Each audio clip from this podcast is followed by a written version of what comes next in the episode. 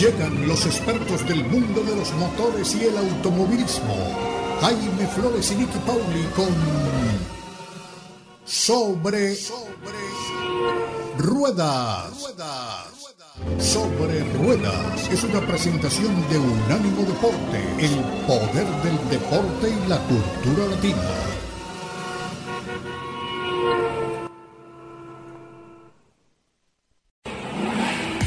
Sobre Rueda. Sobre Rueda. El programa donde rugen los motores. Todo bajo la lupa especializada de Jaime Flores y Nicky Paul. Con todo el análisis sobre el automovilismo en el mundo y la industria automotriz. Unánimo Deportes presenta Sobre Rueda. Sobre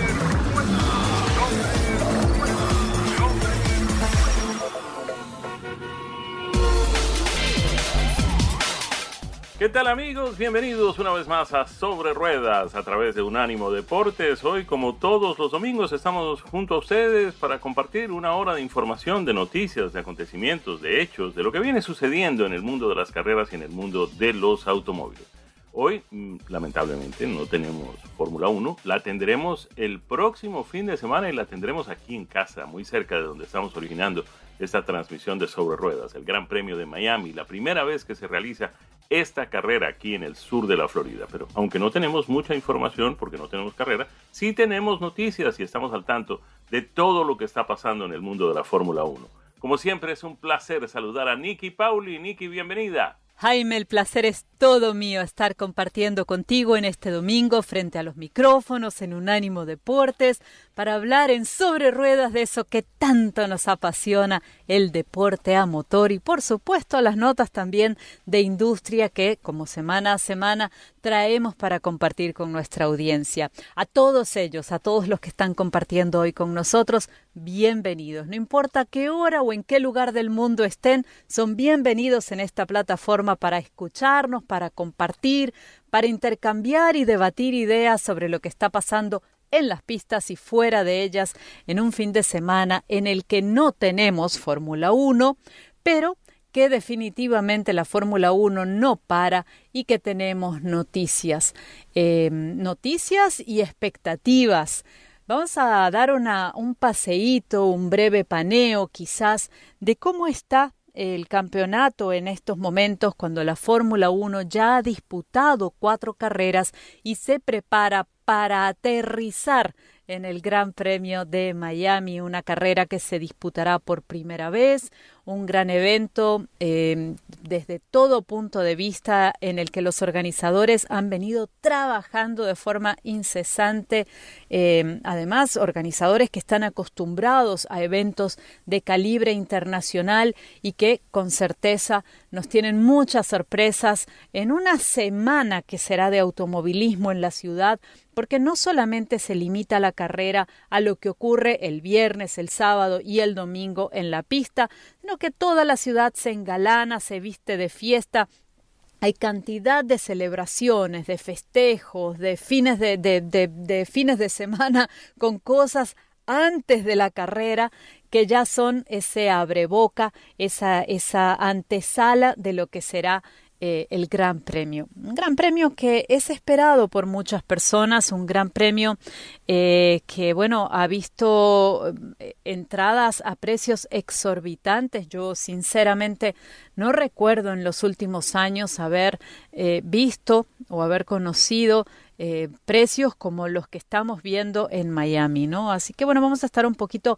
hablando de todo esto y de cómo llega esa Fórmula 1 al Gran Premio de Miami. Llegamos con un campeonato que en este punto, apenas cuatro carreras disputadas, pareciera estar entre las manos de Charles Leclerc, el piloto de Ferrari, y las de Max Verstappen, el piloto de Red Bull Racing, con dos victorias cada uno. Charles Leclerc ha triunfado en Bahrein y en Australia, Max Verstappen en Arabia Saudí y en el Gran Premio de la Emilia Romagna disputado hace apenas unos días en el circuito de Imola.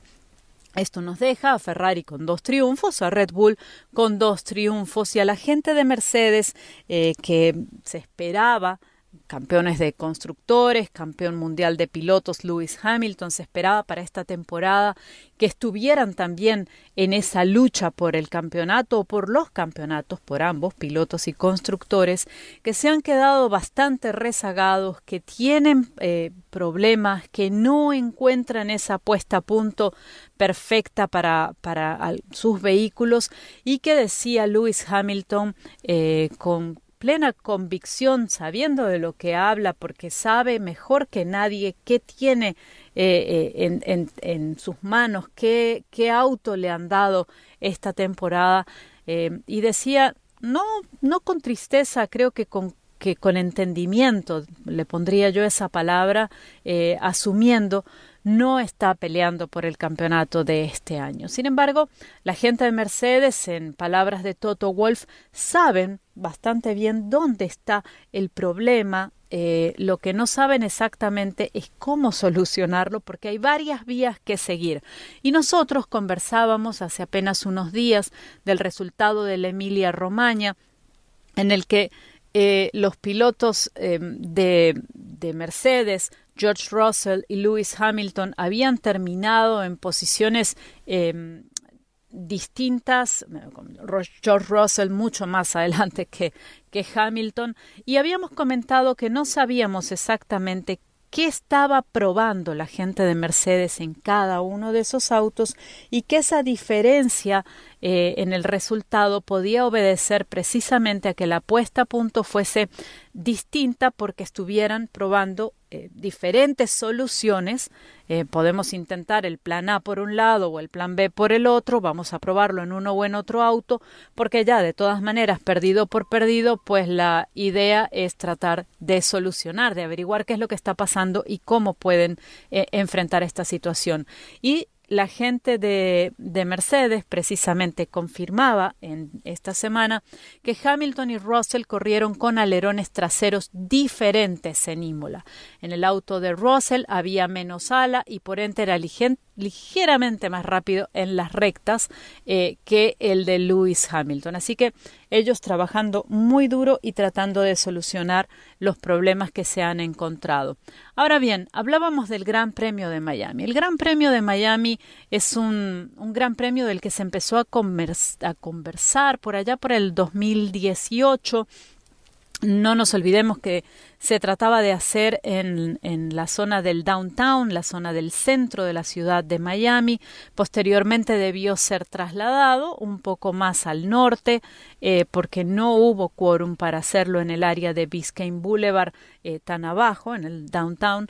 Y la gente del Hard Rock Stadium tomó de alguna manera la batuta y pues decidieron que allá se organizaba el gran premio que se llamará el Formula One Crypto.com Miami Grand Prix. Eh, es una carrera que tendrá un circuito de poco más de 3 millas, 3.3 millas, y que eh, permitirá que haya aproximadamente unos 80 mil espectadores presenciales.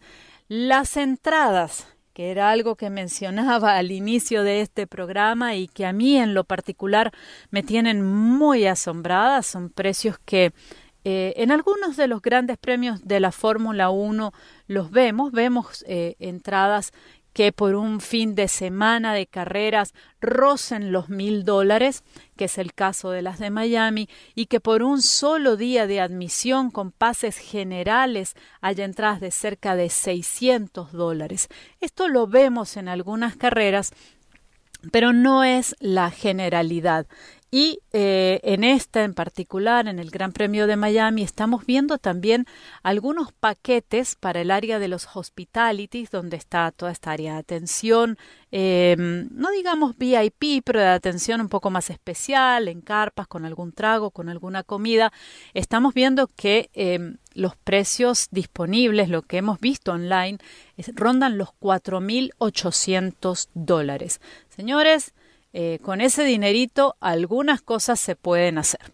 Y cuando les hablaba también de lo que será el evento alrededor del evento, alrededor de la carrera, eh, hay eh, algunas organizaciones como por ejemplo Major Food Group, que es un imperio que tiene presencia en New York, en Las Vegas, en Hong Kong, abrirá en una de sus locaciones unas mesas para una cena en las que la gente pagará en torno a este gran premio 3.200 dólares por comensal. Si ustedes quieren comprar la mesa completa, pues con 30.000 dólares tienen. Después está el St. Regis Val Harbor que está ofreciendo lo que ellos han llamado un Diamond Package, un paquete diamante, por nada más y nada menos que 110 mil dólares. Incluye, por supuesto, una joya eh, de De Beers con un diseño especial, con un diamante, una cena privada y fiesta privada, una experiencia en la que degustarán diferentes vinos, el uso privado de una villa frente al océano, eh, en fin, eh, viajes privados, vuelos privados con Evo Jets. Eh, Faena Hotel también está ofreciendo en Miami Beach junto a la gente de Red Bull eh, una experiencia también con uno de estos precios impresionantes en la que habrá diferentes DJs presentándose y, tocando encargados de la música. También habrá, por supuesto, champaña y así vamos viendo diferentes precios y paquetes de lo que estará de lo que se estará vendiendo en torno al Gran Premio de Miami. Y cuando la gente dice que estos grandes premios pues traen mucho empleo directo e indirecto a la zona, eh, pensamos un poco también a veces en estos precios y en toda la gente que estará de verdad trabajando eh, em, en, en, todos estos eventos, sirviendo al público, a los visitantes, a toda la gente que estará llegando a Miami. Así que bueno, no sé si ustedes que nos están escuchando estarán por aquí por la ciudad, pero si vienen a visitarnos, Bienvenidos, aquí los esperamos en Miami. Espero que se diviertan y sobre todo que disfruten un gran evento como es la Fórmula 1. Y aquí estamos de regreso en Sobre Ruedas por Unánimo Deportes. Venimos hablando de lo que será el Gran Premio de Miami de la Fórmula 1 en apenas unos días, una carrera que estamos esperando con muchísima emoción y que será la segunda en el campeonato eh, actual de la Fórmula 1 y que para el año que viene será apenas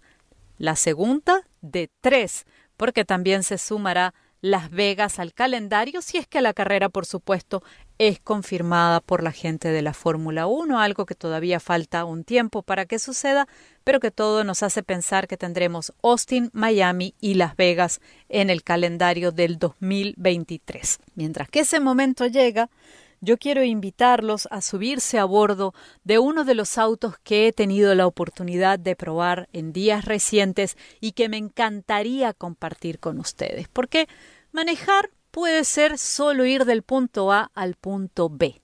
Sin embargo, esa simple ecuación también puede ser algo divertido, ¿por qué no?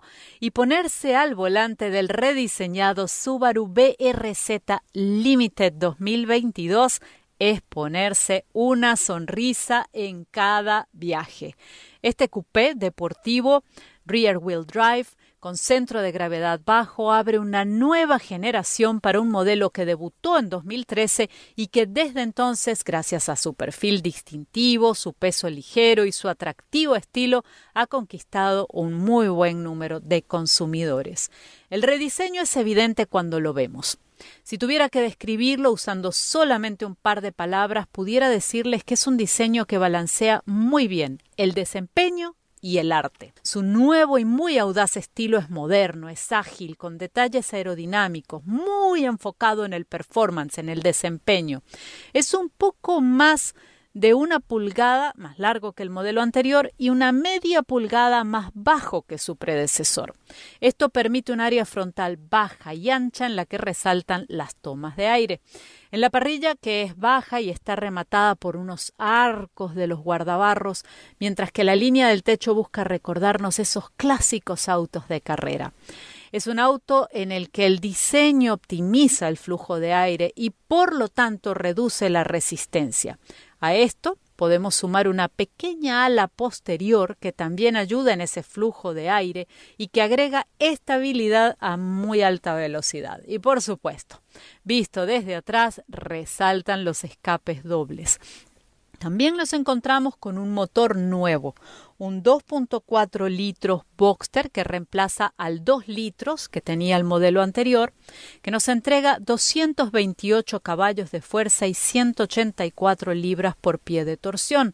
Son 23 caballos de fuerza más y 28 libras por pie de torque más que la opción del modelo anterior. La aceleración, qué decirles, es fantástica. Se puede sentir el auto con el cuerpo. Tiene uno esa impresión de auto de carrera. La dirección es precisa, la frenada es impecable, el auto no pierde la línea incluso si la frenada es de emergencia y créanme que lo probé. Y en cuanto a las curvas, el agarre es fenomenal, incluso en las curvas que son muy cerradas eh, y que las busqué a propósito simplemente para poder hacer la prueba.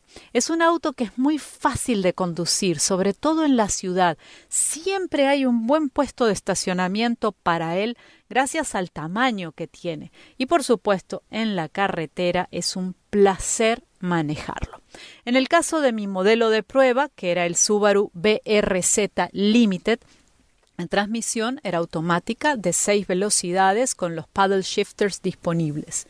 Y en el modelo con transmisión automática les puedo decir que este vehículo pasa de 0 a 60 millas por hora en 6.9 segundos. Me llamó la atención que un auto de estas características no tuviese una suspensión muy rígida. Me esperaba algo más duro, más en el, ámbito como deportivo, pudiéramos usar esa palabra, pero por el contrario me encontré con un vehículo que eh, tiene una suspensión que absorbe muy bien las irregularidades del camino, eh, pero no es, no es una, una suspensión dura. En lo personal, creo que es uno de los atractivos de un auto como este. A mí particularmente me gustó. La cabina, señores, vamos a meternos dentro del vehículo. La cabina también ha sido rediseñada. Está más bien del lado de los espacios compactos, más pequeños, en los que todo debe ser aprovechado al máximo. La primera fila de asientos permite ajustes que le dan comodidad al conductor y al pasajero. En mi auto de prueba estos ajustes permitían encontrar una muy buena y cómoda posición de manejo que incluía Además, buena visibilidad posterior, frontal y lateral. La segunda fila de asientos ofrece un espacio bastante más reducido y para pasajeros de talla media o de talla grande, el espacio pudiera sentirse un poquito ajustado. El sistema de infoentretenimiento está muy bien integrado, es muy intuitivo, no hace falta agarrar el manual de instrucciones para conectar el teléfono con el auto, es muy muy sencillo todo el procedimiento. El nuevo sistema de Subaru Starlink integrado con la pantalla multimedia, que es de, por cierto, de 8 pulgadas, ofrece gráficas de muy buena calidad, son muy claras y además eh, tiene un menú que permite que la navegación en, este sistema de infoentretenimiento sea sencilla también.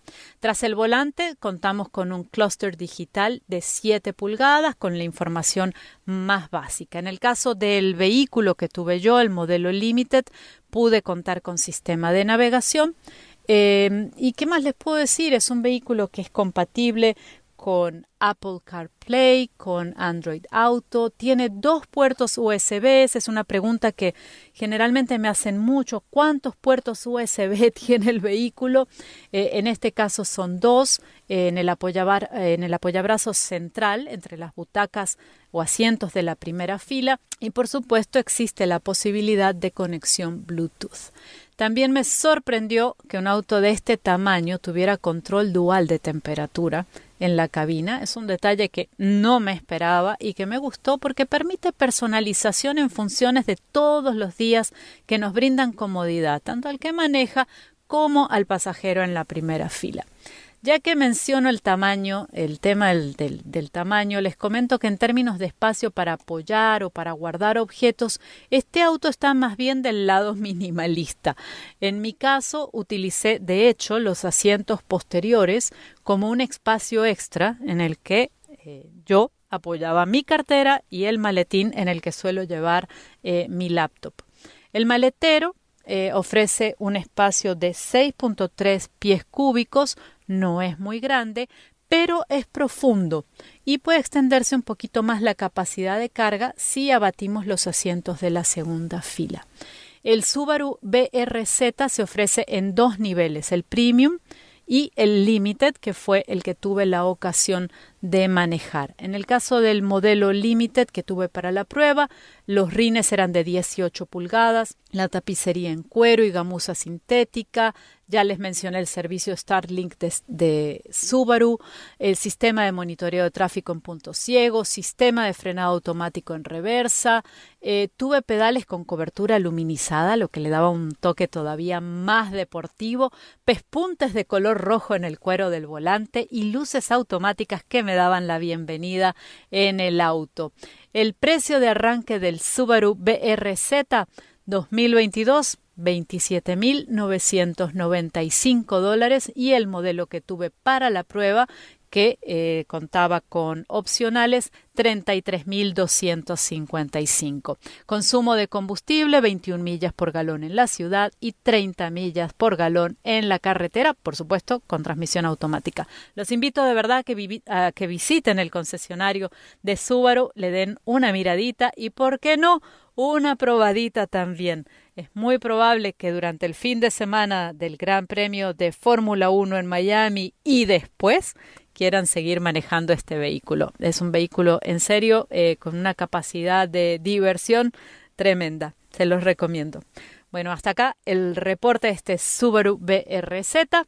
Nosotros despedimos este segmento, pero ya regresamos con más y viene el turno de Jaime que nos va a estar contando algunas de las noticias de la industria y por supuesto los apruebas de los vehículos que ha tenido él. Ya regresamos. Aquí estamos, regreso con ustedes en Sobre Ruedas a través de Unánimo Deportes y hay algo que se ha convertido en una noticia muy importante en el curso de las últimas semanas, yo diría que de los últimos meses, en lo que tiene que ver con la industria automotriz, y es eh, la llegada al mercado, ya de una manera más eh, firme, más eh, mm, definida, por llamarla de alguna forma, de los pickups de tamaño completo 100% eléctricos.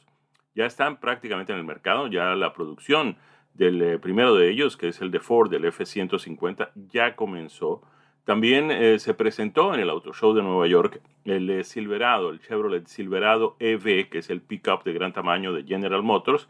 Viene con su hermano el GMC Sierra, aunque de momento no se ha anunciado que GMC vaya a poner en el mercado un vehículo mm, de estas características eléctrico y estamos todos pendientes también de un producto que ha sido anunciado con mucho bombo y muchos platillos, que es el Rivian, donde la gente de Ford además tiene intereses especiales, no solamente porque también son accionistas de esta compañía, que tiene otros accionistas pues, de, gran envergadura. ¿Por qué es importante un pickup de gran tamaño 100% eléctrico? Hombre, la respuesta no puede ser más clara, y es que el eh, segmento de los pickups de tamaño completo es el segmento de mayor ventas en los Estados Unidos. Es el, que, el producto que más se vende es el pickup de tamaño completo. Y ahí han estado en disputa por muchos años, aunque de un tiempo para acá, pues parece indiscutible el hecho de que Ford eh, gana esta carrera con su modelo F-150. Eh, General Motors, que como decimos tiene sus dos modelos, el Silverado por parte de Chevrolet y el Sierra por parte de GMC, pues no ha llegado a las cifras del F-150 de hace algún tiempo. Ha habido algunas evoluciones que tienen que ver justamente con el tema del rendimiento en cuanto a consumo de combustible. No solamente porque pues, eh, los precios de los combustibles, todos lo sabemos, han venido subiendo, sino porque además ha habido una conciencia de un tiempo para acá en el sentido de que mientras menos eh, combustible eh, pues quememos, menos gases nocivos estamos eh, inyectando al medio ambiente. De manera que pues ha habido esa conciencia de que hay que mm, tener motores menos mm, consumidores de combustible y más benéficos con el medio ambiente. Por eso estos fabricantes, entre otras cosas, han reducido la cantidad de motores de 8 cilindros que ponen en sus vehículos, aunque todavía pues este mercado exige estos productos, eh, pero pues han decidido también eh, pasarse un poco a los eh, turbocargados de seis cilindros e inclusive en algunos casos cuatro cilindros en motores, motores de cuatro cilindros en pickups de gran tamaño. Es lo que ha hecho la gente de Ford con los motores EcoBoost, es lo que ha hecho también la gente de General Motors y los otros pues, eh, competidores, tal vez a excepción de Ram, que ha preferido pues, irse siempre con los motores un poco más grandes, un poco más voluminosos, un poco más potentes, un poco más convencionales de alguna forma. Pero vimos también como por ejemplo en el caso de Toyota, Toyota decidió sacar su motor de 8 cilindros de la Tundra y equiparla solamente con motores de 6 cilindros. Obviamente, cuando la tendencia eh, es la de comprar y conducir vehículos eléctricos, y ya mm, el tema de los vehículos eléctricos viene de alguna forma progresando en los dos aspectos fundamentales. El primero, el que tiene que ver con la autonomía, porque ya tenemos autonomías que superan con creces las 200, 250 millas, pero también en lo que tiene que ver con la instalación de estaciones de carga eh, más eh, frecuentemente encontrables, por llamarlo de alguna forma, es el gran eh, cuello de botella de los autos eléctricos al comienzo, que era lo que se llamaba la ansiedad de la autonomía o el range anxiety, que era eso de que uno va viendo en el tablero que se le están acabando las millas a la batería y, y no había estaciones de carga por ahí cerca y además, eh, la misma carga también tomaba un tiempo, es decir, no es que se va a cargar el vehículo a la misma velocidad que se llena un tanque de gasolina, de manera que pues eso era un problema. Ahora viene siendo lo menos, me ha venido de manera rápida además evolucionando este tema, y no solamente hay más estaciones de carga en más lugares mm, y estaciones de carga eh, para varios vehículos en el mismo sitio. Uno de los problemas que teníamos al comienzo era de que sí, había una estación de carga, pero era una sola estación de carga y generalmente había un auto allí cargando y esa carga demoraba media hora, 40 minutos, 50 minutos o más en algunos casos. Pues hoy, con las estaciones de carga de corriente alterna y 440 voltios, pues una operación de carga de un vehículo, de una batería grande, puede hacerse muy rápidamente, 80% en cuestión de 20 minutos.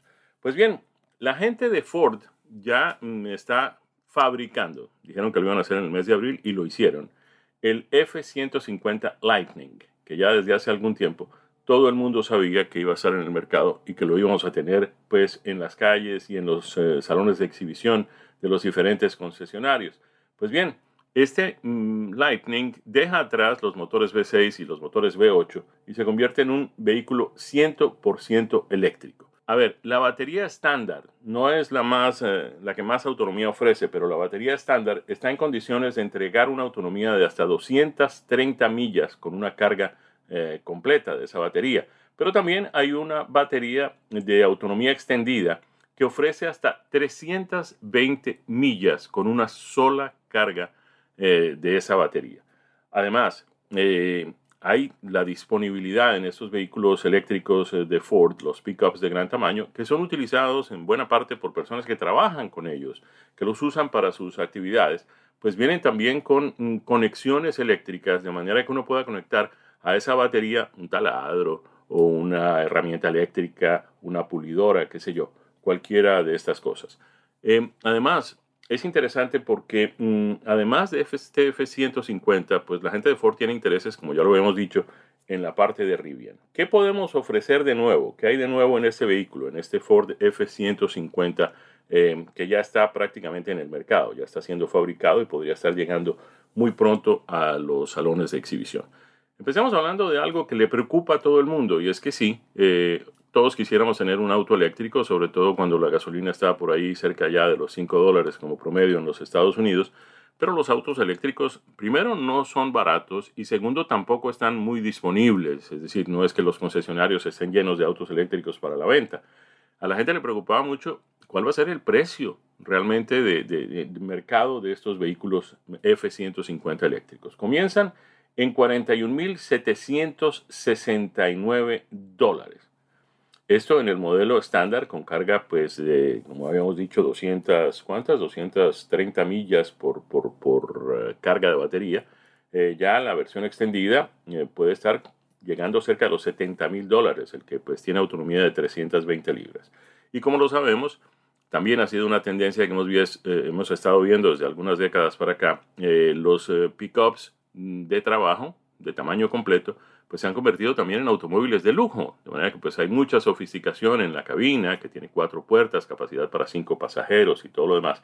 Y tenemos una versión Platinum de este F-150 Lightning, el completamente eléctrico pickup de gran tamaño de Ford, que podría estar por encima de los 90 mil dólares. De hecho, el precio sugerido del fabricante es de 92.669 dólares. Hay um, incentivos del gobierno para la compra de estos vehículos eléctricos, obviamente dependiendo de los estados y las ciudades, en algunos casos, condados, en fin. Estos eh, incentivos podrían estar del orden de los 5 mil dólares, 7 mil 500 dólares y hasta 10 mil dólares en algunos casos, de manera que pues, también es algo que vale la pena eh, consultar.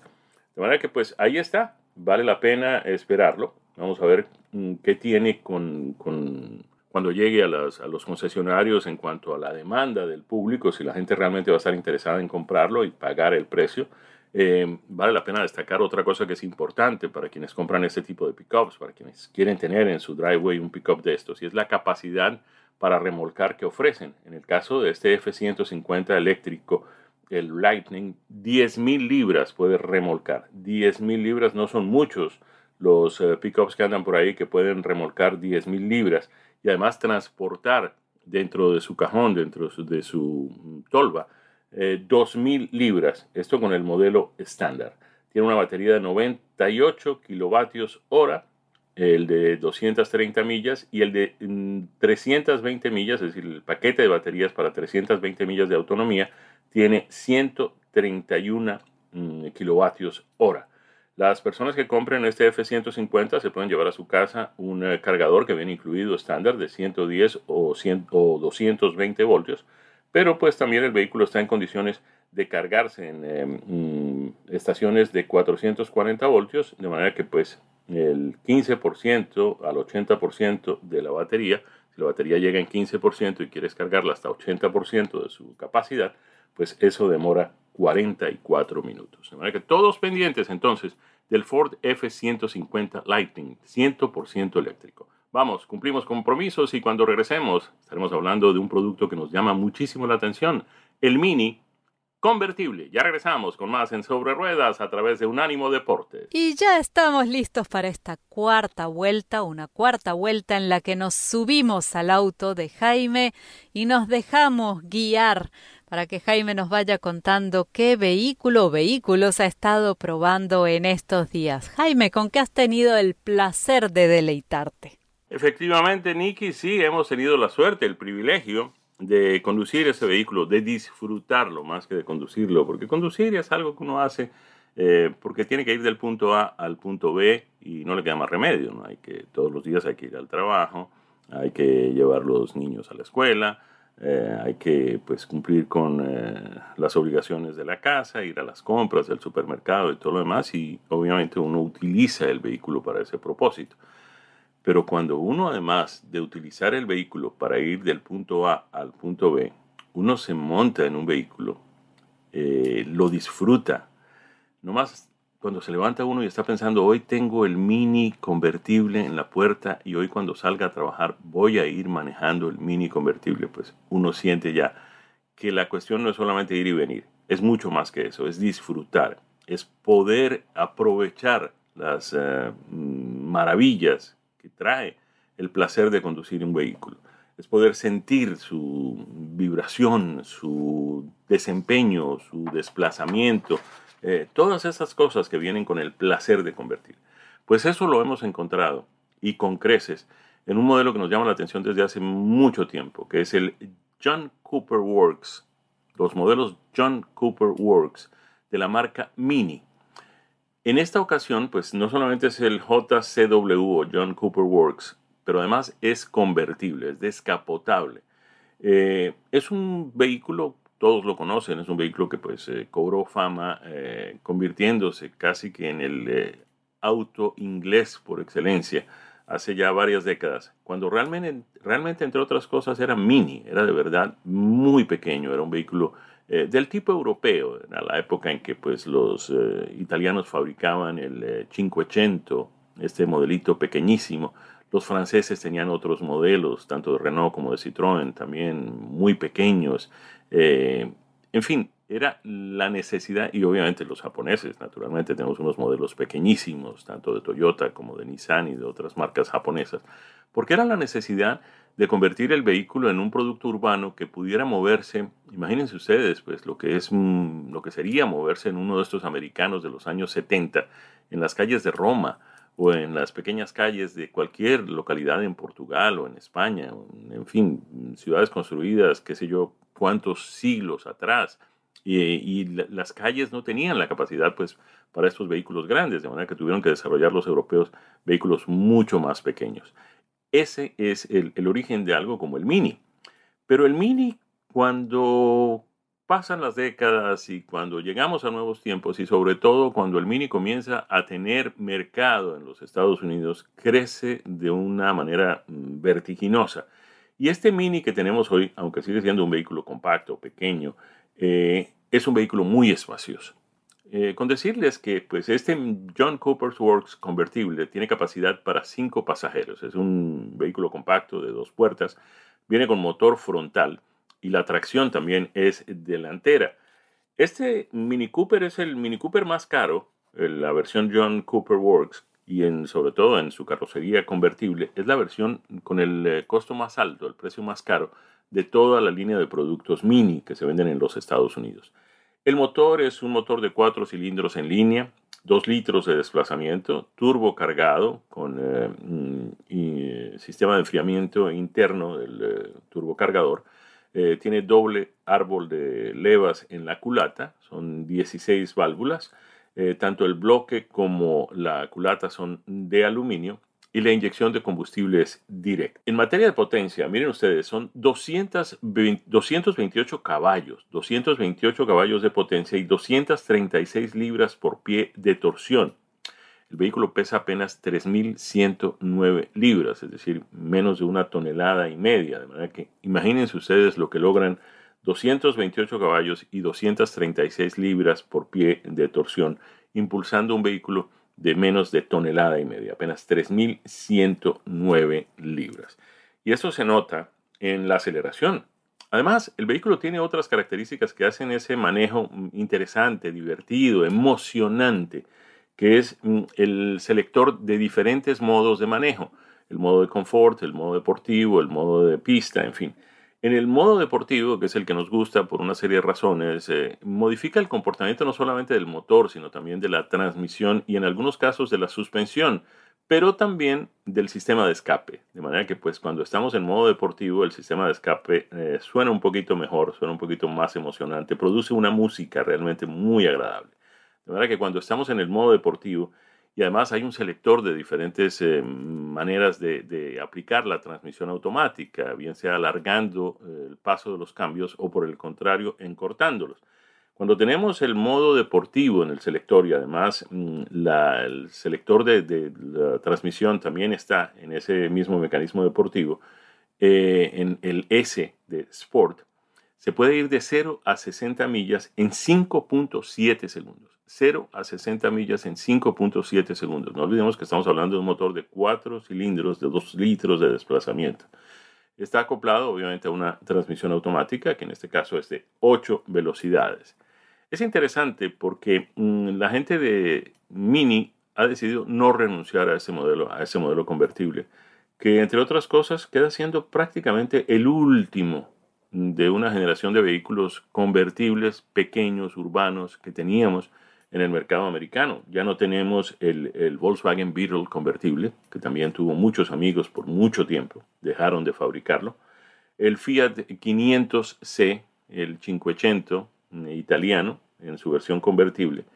Y este producto mm, Smart, que era, estaba dentro del portafolio de los productos de Mercedes-Benz, el Ford 2 eh, convertible, también desaparecieron, salieron del mercado, quedó prácticamente solo este modelo, el Mini, mm, el Mini Cooper inglés. Eh, la gente me va a decir, bueno, pero también está el Mazda Miata. Sí, pero es que el Mazda Miata no es un compacto. El Mazda Miata es un, es un deportivo compacto, pero no es un vehículo de, dos puertas y, mucho menos tiene capacidad para cinco pasajeros. Este es uno de los pocos convertibles que quedan en el mercado que además tiene capacidad, no es un roadster, no es un vehículo solamente para dos personas.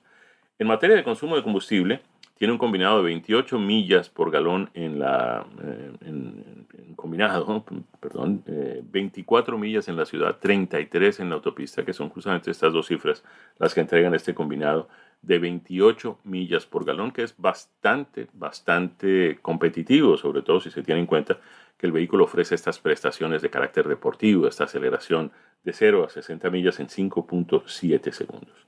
El precio básico, y es ahí donde las cosas no suenan tan bien, el precio básico de este mini John Cooper Works convertible del año 2022 está en 39.750 dólares. El que manejamos muy bien equipado, muy bien equipado.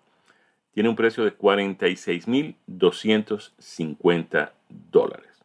No es un auto barato, pero es un auto muy, muy interesante, muy versátil además, porque así como es deportivo en su comportamiento, así como es compacto en su desplazamiento por las calles y en su facilidad para estacionar, el vehículo también es sorprendentemente espacioso y les decíamos, tiene capacidad para cinco pasajeros no mucho equipaje, hay que reconocerlo, pero de todas maneras, pues cantidad suficiente como para un viaje de fin de semana.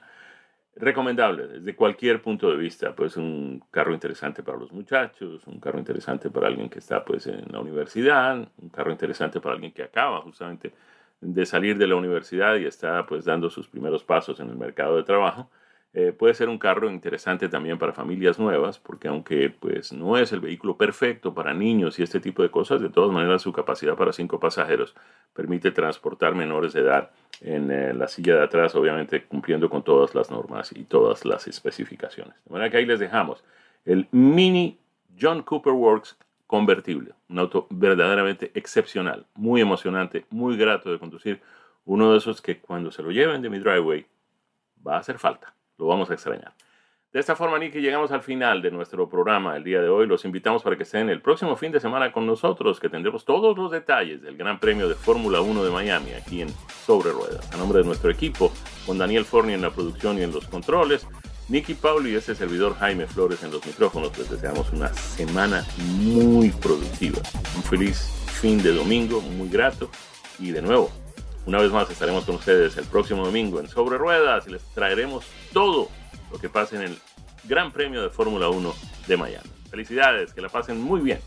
Esto ha sido Sobre Ruedas, una presentación de Ánimo Deporte.